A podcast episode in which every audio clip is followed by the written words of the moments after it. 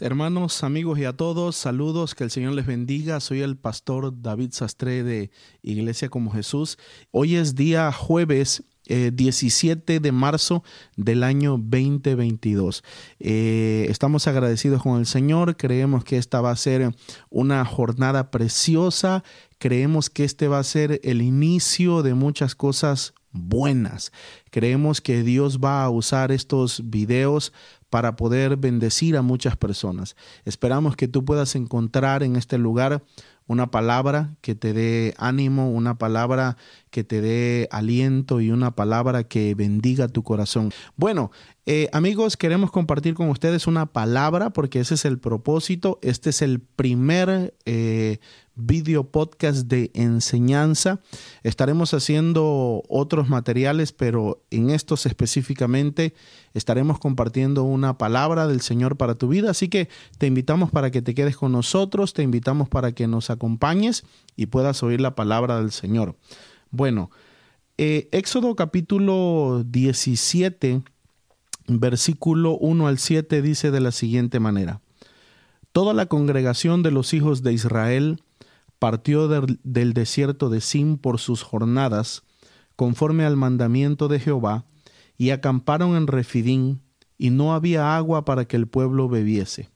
Y altercó el pueblo con Moisés, y dijeron, Danos agua para que bebamos. Y Moisés les dijo, ¿Por qué altercáis conmigo?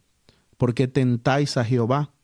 Así que el pueblo tuvo allí sed, y murmuró contra Moisés, y dijo, ¿Por qué nos hiciste subir de Egipto para matarnos de sed a nosotros y a nuestros hijos y a nuestros ganados?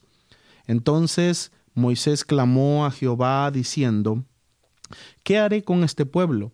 De aquí a poco me apedrearán. Y Jehová dijo a Moisés, Pasa delante del pueblo y toma contigo de los ancianos de Israel, y yo estaré contigo delante de ti sobre la peña en Horeb, Toma también en tu mano tu vara con que golpeaste el río, y ve, y golpearás la peña, y saldrán de ella aguas, y beberá el pueblo.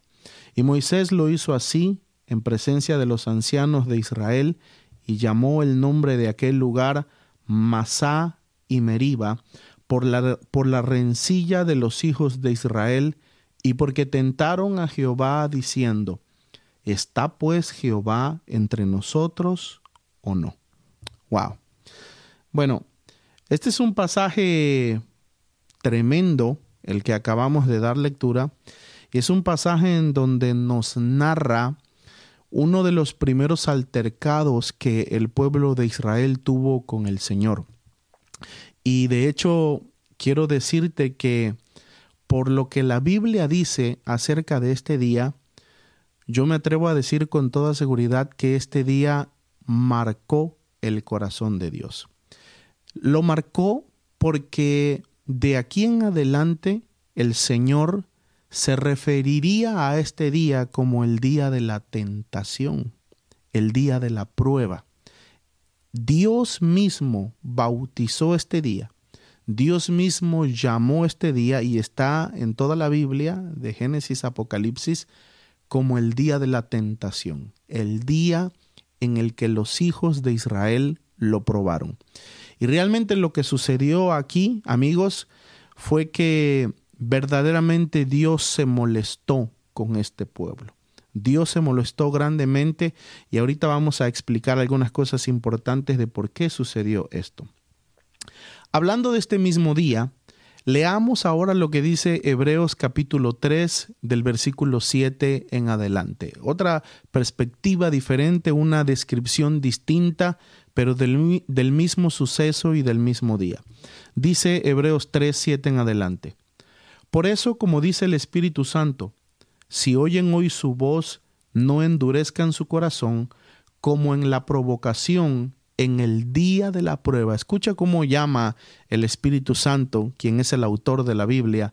Escucha cómo llama a este día. No endurezcan su corazón como en el día de la provocación, en el día de la prueba, en el desierto, donde los padres de ustedes me pusieron a gran prueba y vieron mis obras durante cuarenta años. Por esta causa me enojé con aquella generación y dije, ellos siempre se desvían en su corazón y no han conocido mis caminos. Y juré en mi ira, jamás entrarán en mi reposo. Miren, hermanos, que no haya ninguno, que no haya en ninguno de ustedes un corazón malo de incredulidad que se aparte del Dios vivo. Más bien, exhórtense los unos a los otros cada día mientras aún se dice hoy, para que ninguno de ustedes se endurezca por el engaño del pecado, porque hemos llegado a ser participantes de Cristo si de veras retenemos el principio de nuestra confianza hasta el fin. Entre tanto que se dice, si escuchan hoy su voz, no endurezcan su corazón como en la provocación. Una vez más, eh, Dios llama a este día el día de la provocación.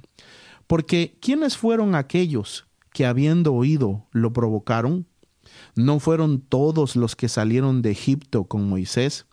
¿Y con quiénes se disgustó? Escucha, ¿con quiénes se disgustó durante cuarenta años? ¿No fue precisamente con los que pecaron, cuyos cuerpos cayeron en el desierto? y a quienes juró que no entrarían en su reposo, sino a aquellos que no obedecieron, y vemos que ellos no pudieron entrar debido a su incredulidad. Bueno, aquí hay varias cosas importantes que yo quiero recalcar contigo. Número uno, el hecho de lo que ya te mencioné, que Dios menciona o recuerda este día como el día de la prueba, el día de la tentación, el día de la provocación. Y a causa de esto, el Señor se enojó grandemente. Pero ¿cuál fue la razón o cuál fue, qué fue eso que, que disgustó tanto a Dios con el pueblo de Israel al grado de que se dicen algunas cosas que son alarmantes? Por ejemplo, aquí dice, por esta causa me enojé con aquella generación. El Señor se mantuvo disgustado. ¿Sabe qué es interesante mencionar? Que durante los 40 años que Israel anduvo vagando en el desierto, el Señor siempre estuvo con ellos. La columna de fuego nunca se apartó por las noches de ellos. La columna de nube nunca se apartó por los días de ese pueblo.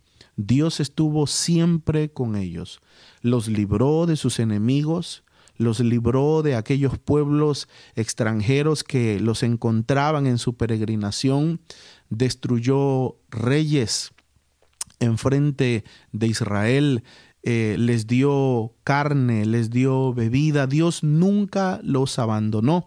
Sin embargo, como te leí y te voy a leer algunos otros pasajes, durante todos estos años Dios estuvo molesto con ellos. No, y, hay un pasaje que leeremos más adelante en donde dice que los 40 años estuvo enojado con ellos. Y es que es interesante que Dios puede estar contigo, pero su favor no precisamente puede estar contigo. Es que la fidelidad de Dios es tan grande que Dios le había prometido a este pueblo estar con ellos por, por su promesa, por su fidelidad, por amor a sus padres, a Abraham, a Isaac, a Jacob, porque él mismo había decidido introducirlos en la tierra prometida y Dios es fiel y Dios cumple su palabra y Dios cumple sus promesas y por esa razón Él estaba con él. Sin embargo, el corazón de Dios permanecía disgustado con esta generación, con este pueblo. ¿Cuál fue la razón? Entremos precisamente al, al punto, al tema.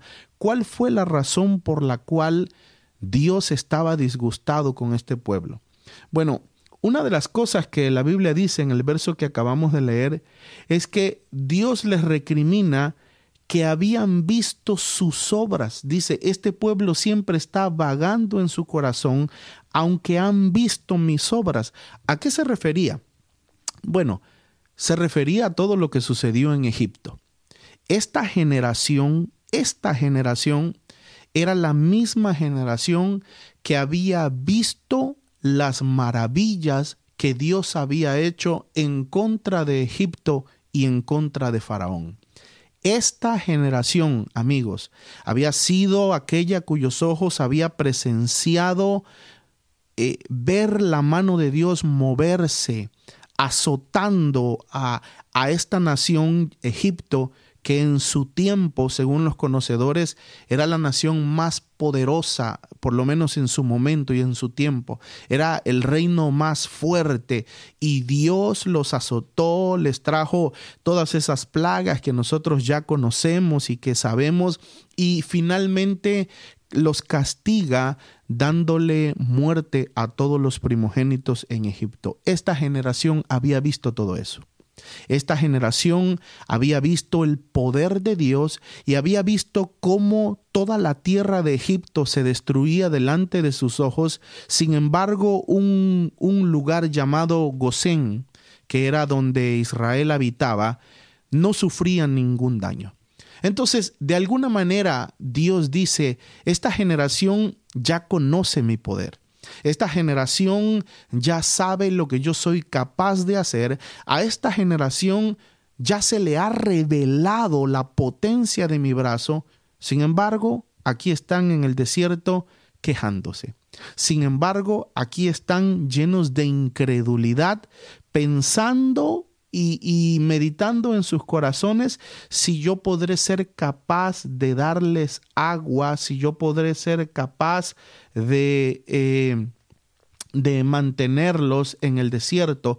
Entonces, Dios mismo le llama a este día el día de la tentación, el día de la prueba, el día de la provocación. Y vamos a leer un pasaje más que habla o que narra este mismo suceso. Y está en Salmo, Salmos 95 del 7 al 11 que dice, Porque Él es nuestro Dios, nosotros somos el pueblo de su prado y las ovejas de su mano. Si oyen hoy su voz, no endurezcan sus corazones como en Meriba, en el día de Masá. La palabra Masá significa tentación significa prueba. Esa es la traducción o el significado de la palabra masá. Y dice, no endurezcan sus corazones como en Meriba, como en el día de Masá, en el desierto, donde sus padres me pusieron a prueba, me probaron, esto es lo que yo les decía, me probaron y vieron mis obras. Oiga esto, 40 años estuve disgustado con aquella generación. No ese día, no esa semana, no ese mes, 40 años estuve disgustado con esta generación. No se apartó de ellos, no los abandonó, Dios estuvo siempre con ellos, como ya hablamos, los defendió de sus enemigos, les dio la provisión de todo lo que necesitaban. Sin embargo, el corazón de Dios, la buena voluntad de Dios no estaba con su pueblo. Qué interesante poder entender, amigos, que Dios puede estar contigo, pero su corazón no necesariamente lo está si es que nosotros no cumplimos su voluntad. Y es que Dios es un Padre bueno. Dios es un Padre eh, maravillosamente misericordioso y extremadamente fiel. Y son estas cualidades las que precisamente hacen que Dios no nos abandone, que Dios no nos deje. Sin embargo, si tú quieres tener el amor de Dios, si tú quieres tener, no el amor, porque el amor de Dios lo tenemos, pero si tú quieres tener el favor, esa es la palabra correcta, si tú quieres tener el favor, la buena voluntad de Dios para contigo, necesitamos asegurarnos de cumplir su voluntad, cumplir sus mandamientos, de ser hombres de fe, porque el problema de este pueblo fue incredulidad y de no tentar al Señor. 40 años estuve disgustado con aquella generación y dije, este pueblo se desvía en su corazón y no han conocido mis caminos. Por eso juré en mi ira, jamás entrarán en mi reposo. Jamás entrarán en mi reposo. Oiga esto. Se sabe por la Biblia que esa generación que salió de Egipto, esa generación que tentó al Señor en este día, y no solo en este día, sino en todos esos 40 años que anduvieron peregrinando en el desierto, se sabe que ninguno, con excepción de Josué y Caleb, pudieron entrar a la tierra prometida. La Biblia es clara y categórica cuando dice que ellos no alcanzaron la tierra de Canaán, sino que quedaron postrados en el desierto. Dios estaba tan enojado con el corazón de esta generación que el Señor juró en su ira. Escucha estas palabras. Por eso, dice, dije, este pueblo se desvía en su corazón, no han conocido mis caminos, por eso juré en mi ira, jamás entrarán en mi reposo. Allá en el cielo, no se vio en la tierra, no lo vio Moisés, no lo vio el pueblo de Israel, pero allá en el cielo, en su trono, el Señor levantó su mano. Y en su enojo y en su ira, él juró y dijo, esta generación por cuanto ya conocen mi poder, cuanto ya, por cuanto ya han visto mi brazo obrando y siguen tentándome y siguen pensando en, que si puedo sostenerlos o no, siguen eh, pidiendo comida a su gusto y a su antojo y, y siguen llenos de incredulidad, esta generación, dijo Dios, con su mano levantada, no entrará al reposo. Ninguno de ellos. Lo sabemos por la palabra que con excepción de Josué y Caleb, ninguno de ellos entró. Ahora, y, heredó, heredó la promesa, heredó la tierra prometida una nueva generación. Una generación distinta, una generación que no había pecado contra Dios, una generación eh, eh, nueva que no, no pasó ni vivió todas estas cosas. Ahora, sin embargo, mis amados hermanos, hay una cosa muy interesante aquí que nosotros debemos de entender. Y es que en el libro de Hebreos se hace referencia a este suceso, al día de la tentación, porque el escritor de Hebreos lo compara con nosotros y dice que no nos vaya a suceder lo mismo que le pasó a ese pueblo. Y por eso el escritor de Hebreos nos dice, si oyes hoy su voz, no endurezcas tu corazón. No sea que te vaya a suceder o que nos vaya a suceder a nosotros ahora, los que estamos en Cristo, ¿sí? El, el, nuevo pueblo del Señor por la fe en Cristo Jesús, no sea que nos vaya a suceder lo que le sucedió a ese pueblo de Israel. Y aquí hay otro pasaje interesantísimo y leo Hebreos capítulo 4, versículo 1 al 3. Dice, Temamos, pues, no sea que permaneciendo aún la promesa de entrar a su reposo, algunos de vosotros parezcan no haberlo alcanzado. Porque también a nosotros se nos ha anunciado la buena nueva como a ellos, pero no les aprovechó el oír la palabra por no ir acompañada de fe en los que la oyeron. Déjame, déjame hacer una breve pausa aquí. Por eso hace rato yo te decía que aunque Dios estaba con ellos, estaba disgustado porque una de las cosas que este pueblo no tenía era fe habían oído la palabra. ¿Qué palabra? Dice, no les aprovechó la palabra por no ir acompañada de fe en los que la oyeron. ¿Qué palabra? La palabra de la promesa. Dios le prometió a este pueblo, se los recordó en el Sinaí, se los recordó a través de los ancianos de, Israel, eh, a través de Moisés.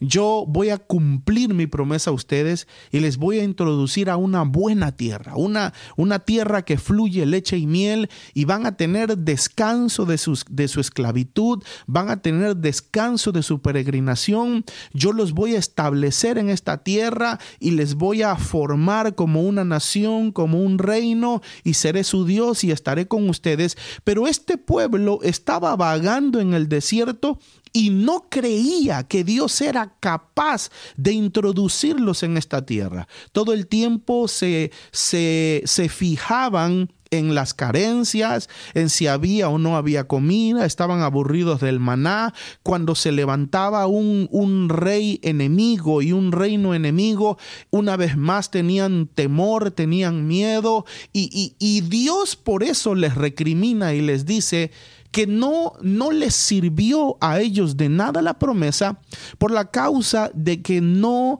no tenían fe. Y entonces aterrizando con nosotros, los que hoy estamos en Cristo, el pueblo de Dios por la fe en Cristo, nos dice que no nos vaya a suceder a lo, mismo y dice, temamos, tengamos, tengamos temor, no sea que permaneciendo aún la promesa de entrar a su reposo, alguno de nosotros parezca no haberlo alcanzado. Bueno, ¿a, a qué se refiere? El reposo para Israel era Canaán. El reposo para Israel era esa tierra prometida a donde tenían que llegar y, en la cual habrían de gozar todas estas promesas que el Señor ya, ya, ya les había hablado y que acabo de mencionar. Hay un reposo para nosotros, los que estamos en Cristo Jesús. Y ese reposo se nos ha prometido, ese reposo se nos ha dado, pero ese reposo aún no se nos ha cumplido. Tenemos la salvación en esperanza, pero nuestra salvación será verdaderamente culminada cuando el Señor se manifieste cuando venga el día de la manifestación del Señor y cuando nosotros como su pueblo podamos reunirnos con Él, podamos estar con Él y, y, descienda esa nueva Jerusalén, esa ciudad santa de la cual se dice que será el tabernáculo de Dios con nosotros los hombres. Ese es nuestro reposo. Ese es el reposo final. Ese es el reposo verdadero y último para nosotros los que estamos en Cristo. Sin embargo, como pasó al pueblo de Israel, puede pasar a nosotros también si nosotros tenemos incredulidad si nosotros no confiamos en el Señor, si nosotros nos dejamos desviar por el pecado y por los afanes de este mundo, puede ser que a nosotros también nos pase lo de a este pueblo y quedemos postrados en este desierto llamado vida física, quedemos postrados en este desierto llamado planeta Tierra y no alcancemos el verdadero reposo que Dios tiene para nosotros. Por lo tanto, mis amados amigos que nos escuchan, yo quiero recordarte en este día que nosotros debemos de despojarnos de todo pecado. Nosotros debemos de despojarnos de toda cosa que nos estorbe poder entrar en el reposo del Señor. Por eso quiero recordarte una vez más eh, lo que dice Hebreos, eh, déjame leerlo una vez más para ti. Hebreos capítulo 3, versículo 7 dice, por eso, como dice el Espíritu Santo, si oyen hoy su voz, ya esto es para nosotros, haciendo un, una remembranza o recordatorio de este día, pero un, un mensaje directo para nosotros, y se dice, dice el Espíritu Santo, si oyen hoy su voz, no endurezcan su corazón. Dios ha prometido un reposo para todos aquellos que crean en Cristo. Se llama salvación, se llama cielo, se llama morada eterna con Dios, el tabernáculo de Dios con los hombres, la nueva Jerusalén. Pero dice el Señor, no endurezcan su corazón, como en el día de la provocación en el desierto, donde me pusieron a prueba sus padres y me tentaron por cuarenta años y por esta causa me enojé con esta generación y dije, dije, ellos siempre se desvían en su corazón y no han conocido mis caminos. Amigo, tú puedes poner tu fe en Jesús, tú puedes proclamar a Jesucristo como tu Señor y tu Salvador, pero es necesario que no te desvíes en tu corazón. Es necesario que permanezcas firme. Y mire, mire lo que dice. Miren, hermanos, que no haya en ninguno de ustedes un corazón malo de incredulidad que se aparte del Dios vivo. ¿Sabe que yo he encontrado como pastor en mi experiencia que no es difícil que una persona pueda entregarse a Cristo? Eh, bueno, difícil por supuesto en cierta medida, pero a lo que me refiero es que lo que es verdaderamente ah, difícil es permanecer en Cristo. Al fin de cuentas, el Señor dijo que el que persevere hasta el fin, éste será salvo. Es verdaderamente difícil seguir al Señor hasta el final. Mucha gente le viene la incredulidad y se desvía del camino del Señor. Y es lo que dice aquí, miren que no haya ninguno de ustedes un corazón, en ninguno de ustedes, un corazón malo de incredulidad que se aparte del Dios vivo. Oiga, esto, esto es interesantísimo. Más bien, exhórtense los unos a los otros cada día, mientras aún se dice hoy, para que ninguno de ustedes se endurezca por el engaño del pecado. El engaño del pecado. El pecado puede engañarte, el pecado puede desviar tu mirada del blanco perfecto que es Cristo, pero en este caso es también ese reposo, es también esa morada que el Señor nos ha prometido. El pecado puede destruir tu vida. Dios es misericordioso y ha dado provisión para nosotros y la sangre de Cristo nos limpia de todo pecado. Pero para Dios, amigos, la práctica constante de un pecado es inaceptable para con Dios. Si nosotros caemos en el engaño del pecado, si nosotros caemos en el engaño de practicar constantemente el pecado, eso puede endurecer nuestros corazones y puede que nosotros perdamos el verdadero reposo, el reposo de Jerusalén la celestial, el reposo de Jerusalén, ese lugar que será la morada final nuestra, la morada de Dios con los hombres. Así que, amigo y hermano que me escuchas, no caigas en el engaño del pecado, no caigas en la incredulidad.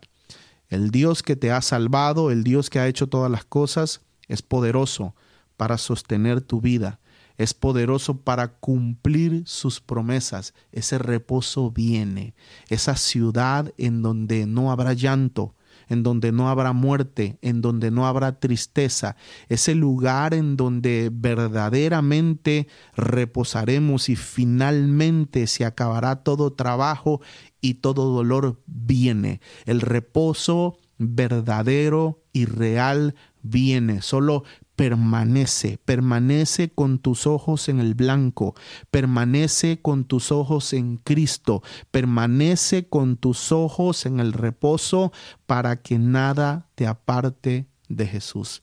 Que estas palabras te animen, que esta reflexión pueda edificar tu fe y puedas recordarte a ti mismo que no hay nada más importante en esta vida que seguir al Señor Jesucristo.